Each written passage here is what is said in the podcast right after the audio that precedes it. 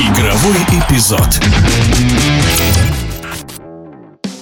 Бывший игрок ЦСКА сборной России по футболу Алан Загоев объявил о завершении спортивной карьеры. Со столичным клубом он три раза выиграл чемпионат России, четырежды завоевывал Кубок страны и трижды становился обладателем Суперкубка России. В составе сборной России полузащитник провел 59 матчей и забил 9 мячей. Журналист и футбольный комментатор Алексей Дурново вспоминает яркие моменты карьеры Алана Загоева.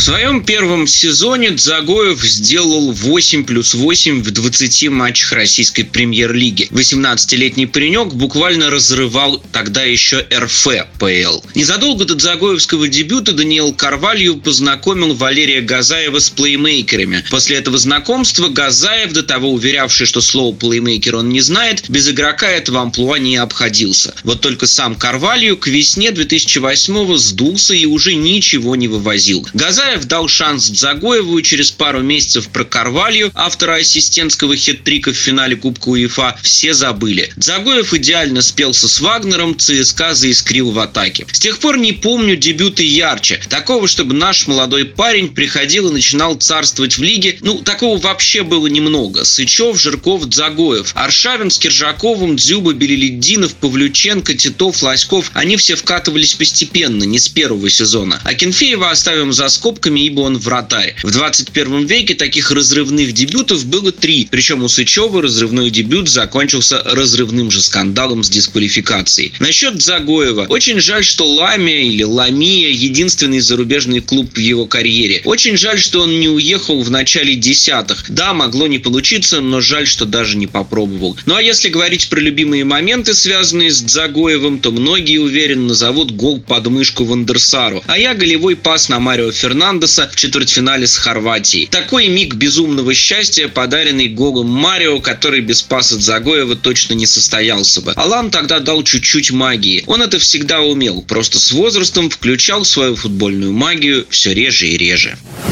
Это было мнение журналиста и футбольного комментатора Алексея Дурново.